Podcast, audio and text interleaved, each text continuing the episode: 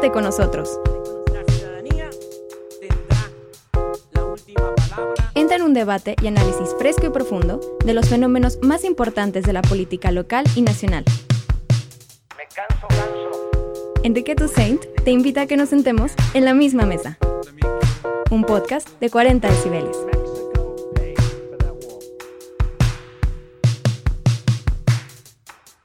Nos acercamos al final de año y con este capítulo terminamos una, una temporada más en la misma mesa y queremos aprovechar estos minutos para platicar, para conversar con mi querido Pepe Buendía sobre qué nos espera para 2022.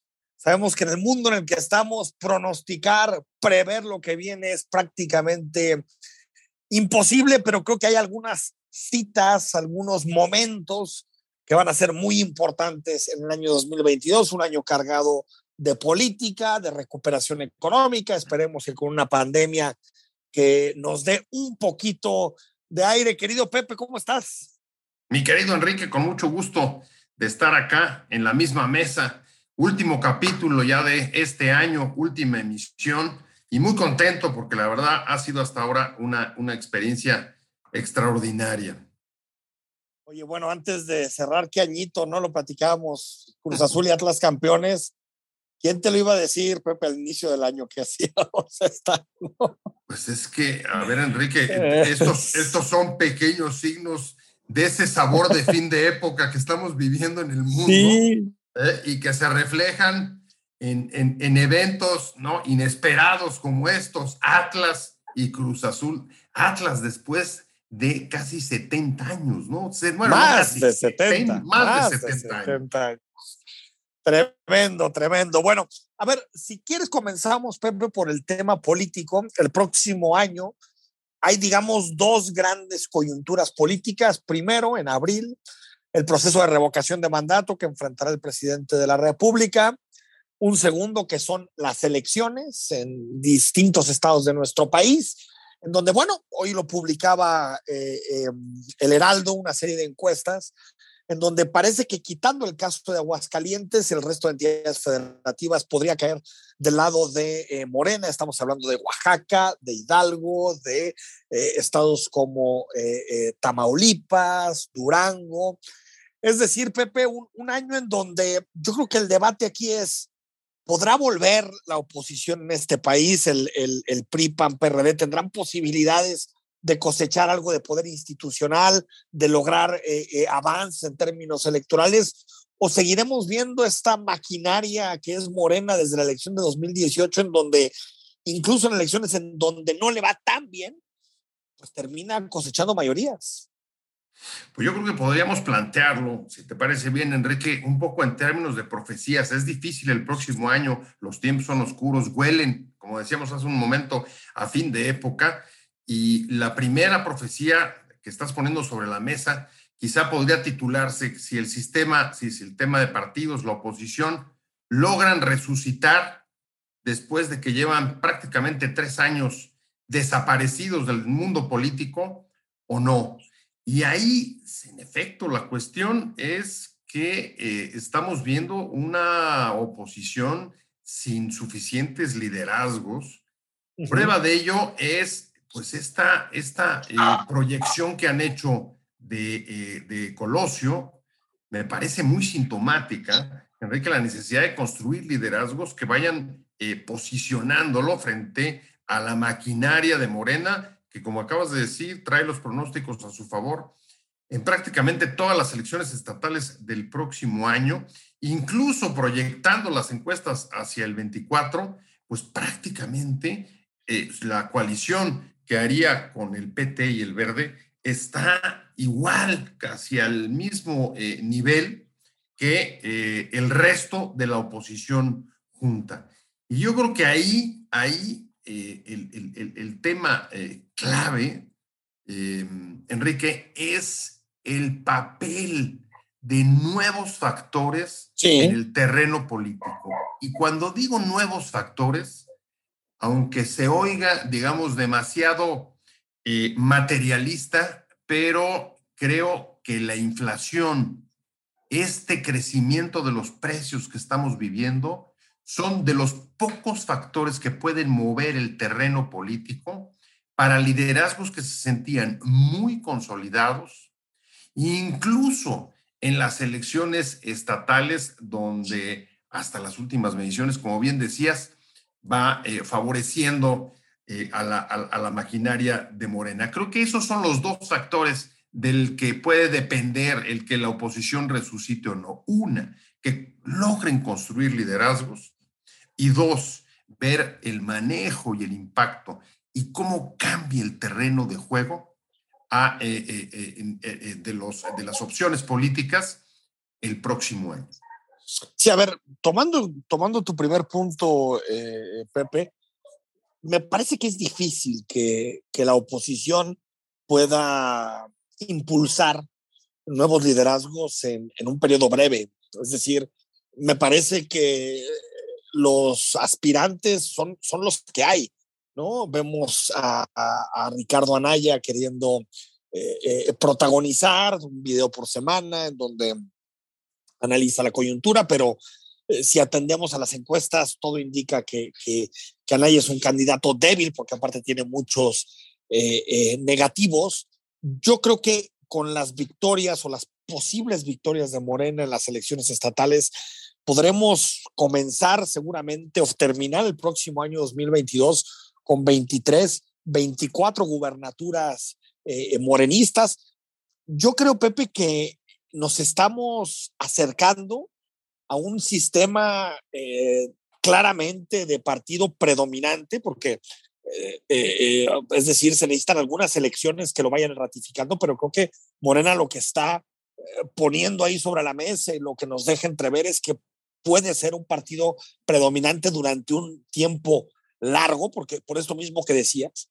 Y yo creo que en el asunto de la, de la inflación, eh, veo complicado porque, porque cuando uno revisa las declaraciones de la ciudadanía, eh, eh, en general lo, que te, lo, que te llegan a platicar, creo que muy poca gente le atribuye este espiral inflacionario a la presidencia.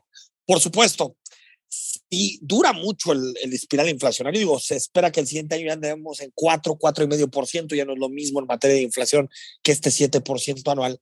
por supuesto que si se amplía, eh, es obvio que hay un desgaste de gobierno y que eso puede generar mayor posibilidades para la oposición, pero la verdad, Pepe, eh, quitando algunos, algunos breves trazos que de pronto puedo encontrar en segmentos del PAN, algunos en segmentos de Movimiento Ciudadano, me parece que vamos claramente hacia un modelo de partido predominante. ¿eh?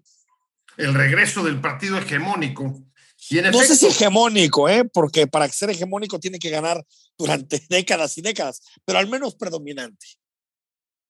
Bueno, pues esto, si se llega a concretar el, que Morena arrase en las elecciones estatales el próximo año, nos proyecta directo a la segunda, a la segunda profecía que te pongo sobre la mesa, Enrique, y es 2021 va a ser eh, importante para eh, la sucesión presidencial del 24. ¿Logrará el presidente controlar la sucesión presidencial de 2024, después de que los últimos cinco presidentes de este país no han logrado dejar a su sucesor? A ver, yo creo que el 2022 es, eh, digamos que es un año importante en ese sentido, aunque sigo pensando, Pepe, que el relevante para la sucesión va a ser 2023 porque creo que el próximo año 2022, al haber un proceso de revocación de mandato, al haber elecciones estatales, creo que el presidente de la República va a seguir siendo el, el sistema solar del, del, régimen político mexicano y por lo tanto yo no veo ahí que se vaya a decantar mucho para dónde va la balanza en materia de sucesión. Lo que sí creo es que a diferencia de los presidentes anteriores, López Obrador tiene muchísimo más control y muchísimo más poder en su partido que el que tuvo Calderón en su momento, que el que tuvo Cedillo en su momento, que el que tuvo Vicente Fox en su momento. Es decir, si me lo dice en términos de profecía, ¿será López Obrador el que controle y defina la sucesión? Yo no tengo la menor duda. López Obrador va a elegir a su sucesora o a su sucesor directamente el presidente y cada día va a mandar mensajes muy claros. Creo que en las últimas semanas ha mandado mensajes clarísimos en los eventos, en las declaraciones, que él quiere que Claudia Sheinbaum sea su, su, sucesora. Pero si me preguntas, ¿lo controla o no lo controla? Yo creo que, por supuesto, que el presidente va a decidir quién se queda en su lugar. No me queda la menor duda. Claro, el asunto es que en 2022 hay dos elementos que sí pueden jugar y proyectarse en 23. Uno es el, el resultado de la revocación de mandato. Ya hemos visto aparecer cerca de dos millones de, firmas que todavía el, exacto, que el INE tendrá todavía que eh, convalidar, ver si se llega a realizar el proceso y luego ver el resultado y la participación que hay ahí. Y el otro, por supuesto, las elecciones estatales. Pero esto me parece importante, Enrique, porque tendrá que ver también con la estrategia que elija y lo que las opciones que tome el presidente hacia la recta final de su mandato cuando tendrá eh, el desafío de controlar su propia sucesión. Y voy a la tercera, a la tercera profecía, Enrique, y es, a ver, según el resultado del revocatorio y según el resultado electoral en las elecciones estatales, ¿qué esperas del último tramo, los últimos dos años que vengan después del presidente López Obrador? ¿Una radicalización de su proyecto político o una autocontención en la que abra mayor juego, por ejemplo, a la oposición con el diálogo o los intentos de diálogo, eh, a un embrionarios que está impulsando o el acercamiento con los empresarios para atraer inversión? A ver, yo, yo sí me, sí, eh, digo, por supuesto que, que, siempre es bien recibido el, el, diálogo, pero me parece, Pepe, que un proceso de revocación de mandato a lo que va a llevar el presidente de la República es a sentir que tiene una legitimación sobre su proyecto y que por lo tanto está de alguna manera eh, facultado, está arropado por una mayoría de la ciudadanía para hacer cambios mucho más de fondo. Por lo tanto, yo creo que, a ver, porque decías, eh, si hay o no firmas, las va a ver. Yo creo que eso no hay, bueno, al menos a mí personalmente no me queda la menor duda de que se van a llegar al número de firmas tampoco me queda la menor duda de que el noventa y tantos por ciento va a pedir que el presidente de la República continúe en su cargo. Tal vez el debate para ver qué fuerza tiene el presidente es ver el nivel de participación. Si el nivel de participación es muy alto, creo que el presidente de la República sí podrá mandar un mensaje de me siento legitimado, hay un mensaje claro de la ciudadanía que quieren que yo haga los cambios necesarios eh, eh, que he venido prometiendo en esta autollamada cuarta transformación. Si la participación es muy baja, creo que incluso eh, eh, esa podría ser una, una, una, derrota del presidente, aunque después lo interprete de otra manera, tenga otro discurso, pero si sale a votar el 4, 5, 6% de la lista nominal eh, Pepe, me parece que va a ser muy difícil que el presidente se sienta legitimado o cobijado para echar adelante sus reformas.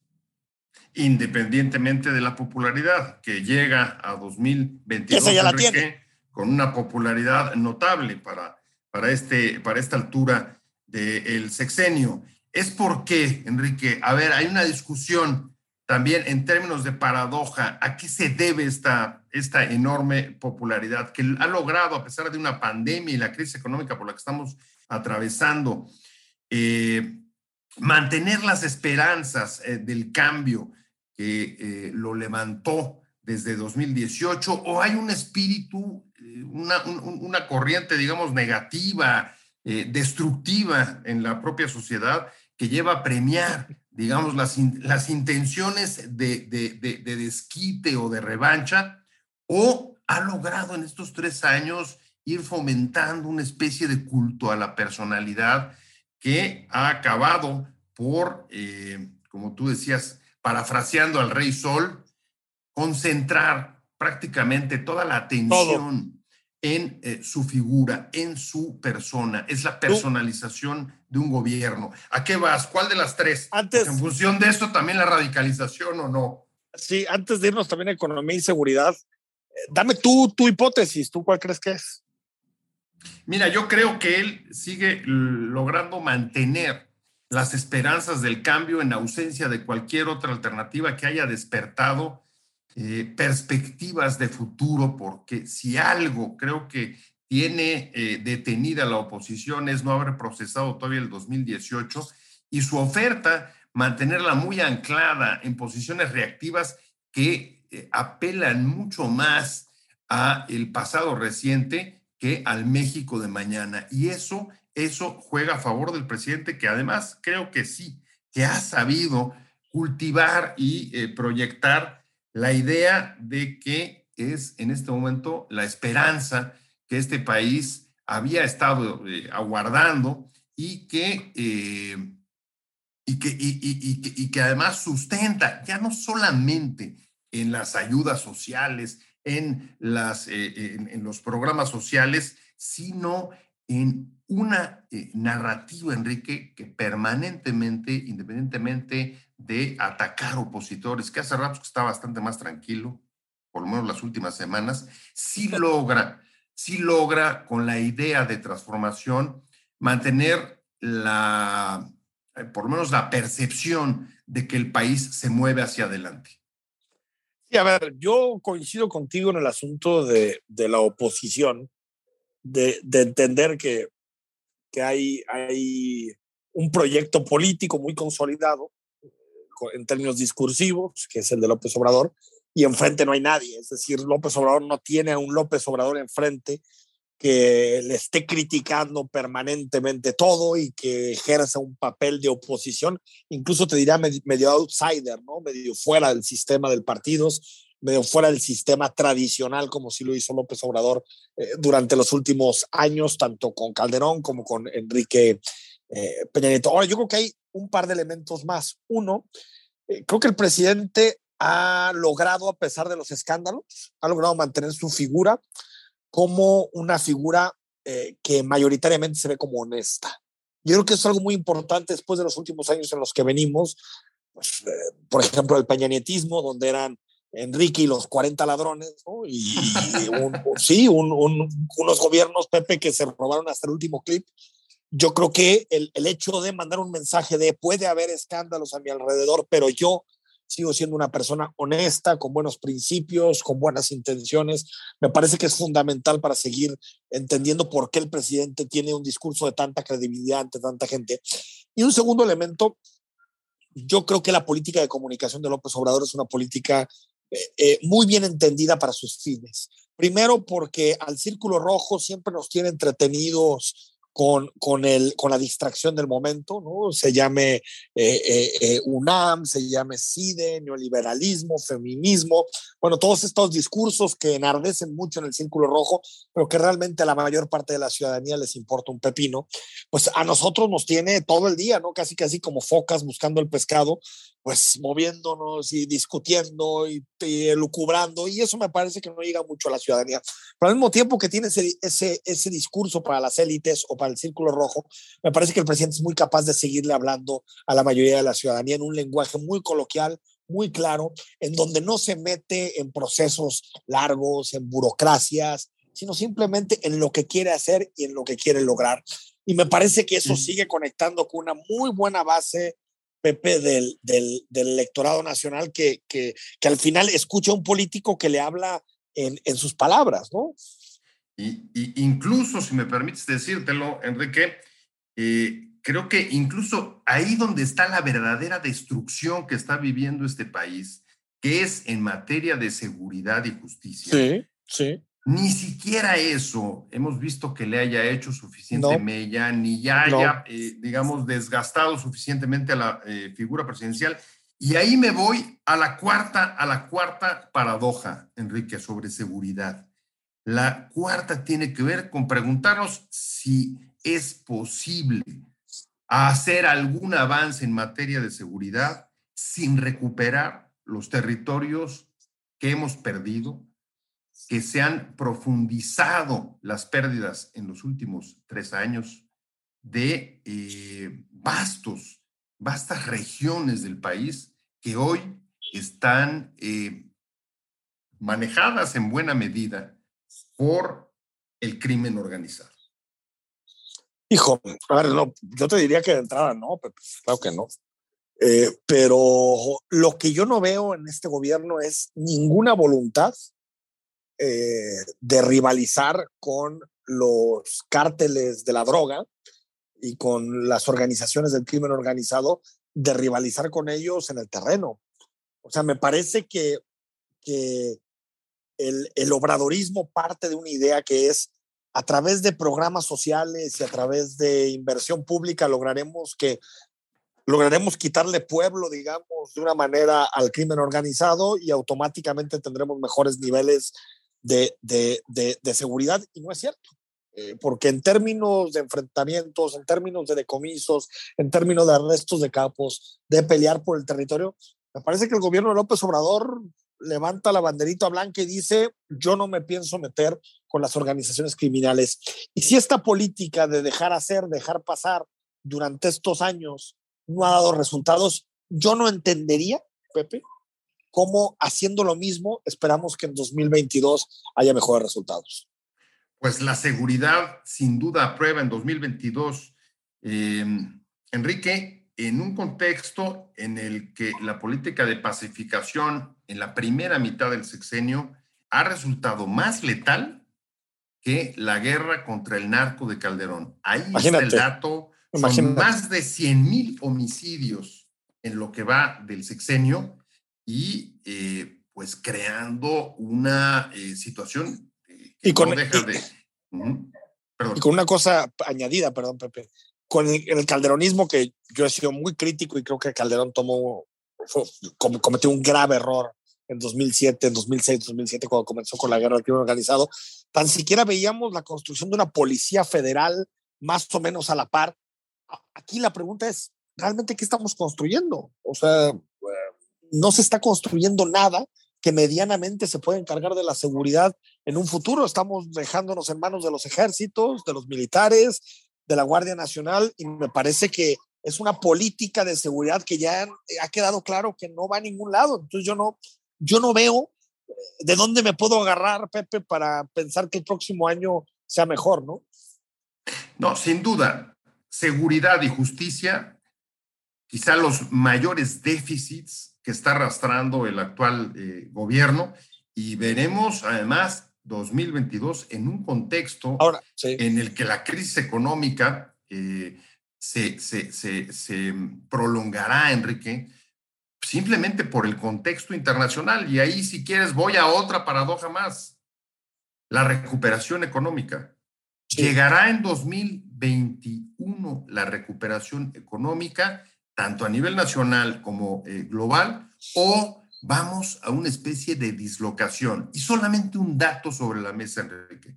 El gasto, el recorte del gasto a nivel eh, global en 2021 va a implicar una reducción más o menos del 2.5% del PIB mundial, es decir, cinco veces mayor que las medidas de austeridad que eh, hubieron en 2018 se van a empezar a retirar los, em, los estímulos, los estímulos de la Fed y eh, posiblemente también eh, comiencen a subir las tasas de interés, lo más probable, cuatro posiblemente en el próximo año, para tratar de enfrentar la inflación y los problemas en las cadenas de suministro. Esto parece muy lejano, pero es lo más cercano porque en buena medida, Enrique, el contexto económico del país depende de esto, dado que la gran apuesta del Obrador desde la pandemia ha sido enganchar a la economía nacional con Estados Unidos. Sí, a ver, sobre, sobre la, yo creo que va a ser un mejor año creo que va a ser un buen año, 2022, eh, por una razón, porque eh, sí creo que la inflación va a ser menor, porque en, en 2021, de alguna manera, eh, todo el incremento o el posible incremento que tenían los sueldos en términos reales después de la reactivación económica, pues todo se lo terminó chupando la inflación. Incluso hoy publicaba el financiero en su primera plana cómo la inflación pues había terminado eh, generando una de las caídas peores en el poder adquisitivo de los mexicanos en los últimos años. Entonces, eh, creo que va a ser un año mejor. Eh, creo que López Obrador tiene que ser muy inteligente porque él mismo me parece que ha ido dinamitando las posibilidades de éxito económico de su proyecto. Lo hizo con el Aeropuerto Internacional de la Ciudad de México, comenzando eh, eh, eh, su administración, bueno, incluso previo a su administración. Y, y, eso generó muchísima desconfianza. Y yo te pregunto, Pepe, próximo año, enero, bueno, ya lo estoy discutiendo con la mafia del poder de este país o la que antes era la mafia del poder de este país, está discutiendo la reforma eléctrica. Puede ser o parece que puede haber acuerdos. Incluso el presidente dice que le pidieron perdón eh, eh, en, la reunión que tuvieron. Realmente cambiar las reglas del juego de una manera tan drástica como lo quieren hacer en materia de reforma eléctrica abonará a tener verdaderamente un crecimiento económico relevante en 2022. me parece que es un grave error que justo cuando comienza eh, eh, la reactivación económica, la recuperación económica, eh, el presidente apueste por esta reforma.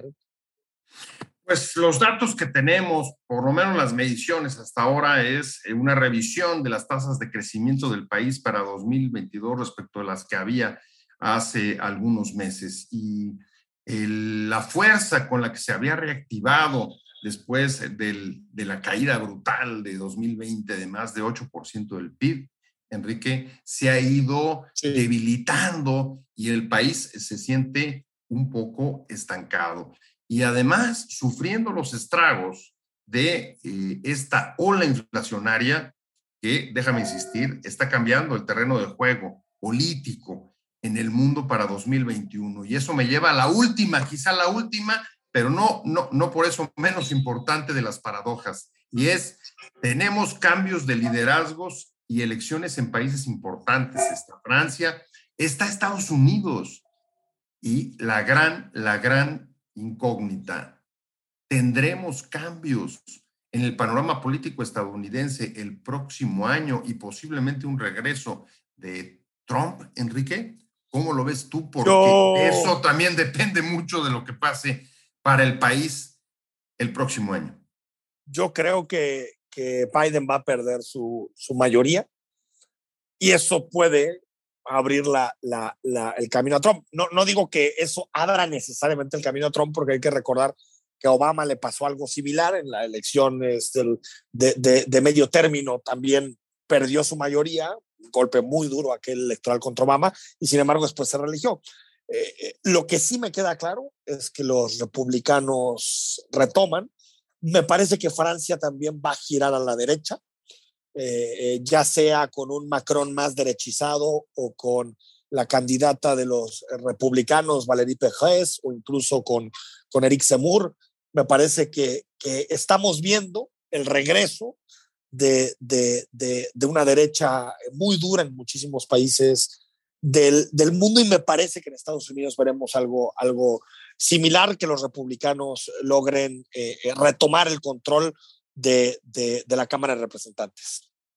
Así es, y es posible que uno de los mayores problemas del mundo el próximo año y los subsiguientes, Enrique, sea el debilitamiento general de la democracia. No está en sus mejores tiempos, decae el interés por ella, lo estamos viendo en Europa, como tú dices, en el caso de Francia y de otros, con un avance de eh, partidos de izquierda. A ultraderecha.